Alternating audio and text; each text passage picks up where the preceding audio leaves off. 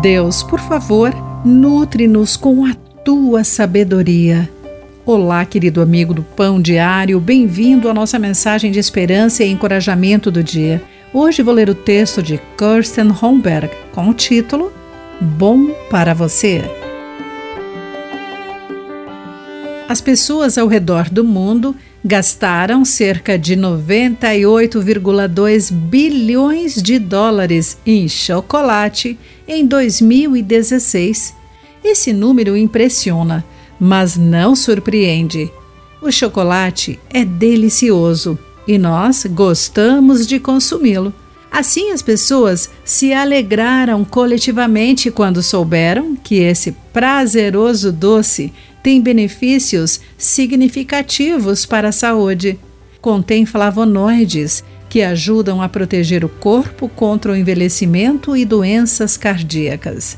Nunca uma recomendação médica foi tão bem recebida ou aceita. Com moderação, é claro. Salomão sugeriu que há outro prazer digno de nosso investimento sabedoria. Ele recomendou ao seu filho comer mel, pois é bom, e comparou sua doçura à sabedoria.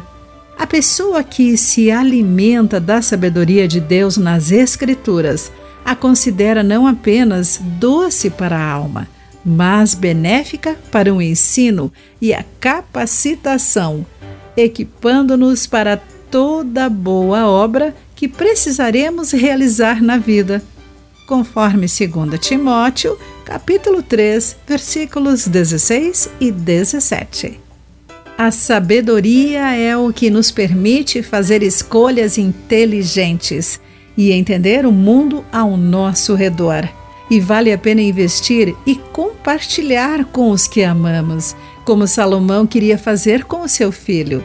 Podemos nos sentir ainda melhor quando nos deleitamos com a sabedoria de Deus na Bíblia. É um doce prazer que podemos desfrutar sem limites. Na verdade, somos encorajados a fazer isso. Deus, somos-te gratos pela brandura de tuas Escrituras. Querido amigo, de que maneira a sabedoria divina tem sido branda com você?